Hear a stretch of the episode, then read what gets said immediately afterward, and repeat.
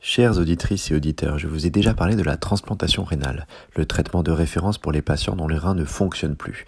Elle est réalisée à partir de donneurs décédés ou de donneurs vivants, famille ou amis. Et je vous avais parlé il y a quelques mois de la pénurie de donneurs. En France, seules 500 personnes environ donnent leurs reins de leur vivant. C'est moitié moins qu'au Royaume-Uni pour une population comparable. Et plus de 30% des potentiels donneurs décédés ne peuvent être prélevés en raison d'une opposition exprimée par le sujet de son vivant ou par ses proches.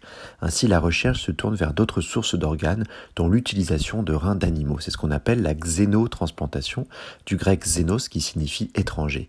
Et c'est comme cela que l'année dernière, un cœur de porc a été greffé aux États-Unis à un patient, sans autre recours lui permettant de survivre deux mois, et que des reins de porc ont été greffés expérimentalement à deux patients en mort cérébrale, avec un succès de plusieurs jours. Ces transplantations de reins d'animaux sont une avancée médicale majeure, mais ce n'est pas tout à fait une nouveauté, car la première transplantation d'un rein de porc à un humain était bel et bien française. C'est en 1906 que Mathieu Jaboulet, chirurgien de l'Hôtel Dieu de Lyon, transplanta un rein de porc au pli du coude d'une receveuse de 48 ans.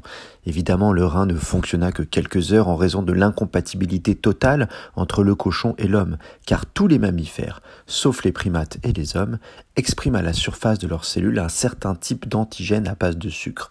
Et si cet antigène est détecté par le corps humain, cela déclenche une réaction immunitaire extrême et rapide, aboutissant à un rejet immédiat et à la destruction des tissus.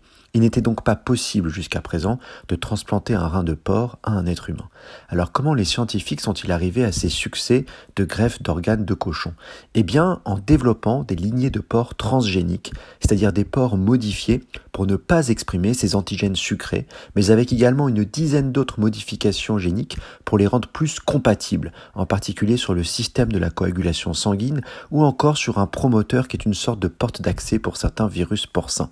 Ce dernier point est essentiel car les porcs sont infestés de rétrovirus endémiques qu'il ne faut pas transplanter chez l'homme au risque de créer une catastrophe avec l'émergence de nouveaux variants pathogènes, ce qui n'est pas sans rappeler un épisode récent de notre histoire collective. Il faut donc débarrasser le porc des virus endogènes, c'est-à-dire des séquences virales déjà présentes dans son génome, mais aussi des portes d'entrée pour d'autres virus d'animaux. Ce risque de transmission virale n'est pas le seul obstacle à la xénotransplantation. Il existe beaucoup d'autres limites. Par exemple, le rein de porc pourra-t-il fonctionner plus longtemps que les greffes de reins humains, c'est-à-dire plusieurs dizaines d'années? Ne seront-ils pas le siège de nouvelles maladies qui les détruiront à court terme ou qui pourraient tuer le patient transplanté? Enfin, pouvons-nous éthiquement concevoir sans réserve la création d'élevages utilitaristes de porcs transgéniques pour remplacer nos organes et faire de nous des chimères? C'est un sujet passionnant et je ne doute pas que les années à venir seront riches en avancées sur le sujet. D'ailleurs, pourrait-on imaginer un jour un cochon transgénique tellement modifié qu'il pourrait devenir cachère et halal.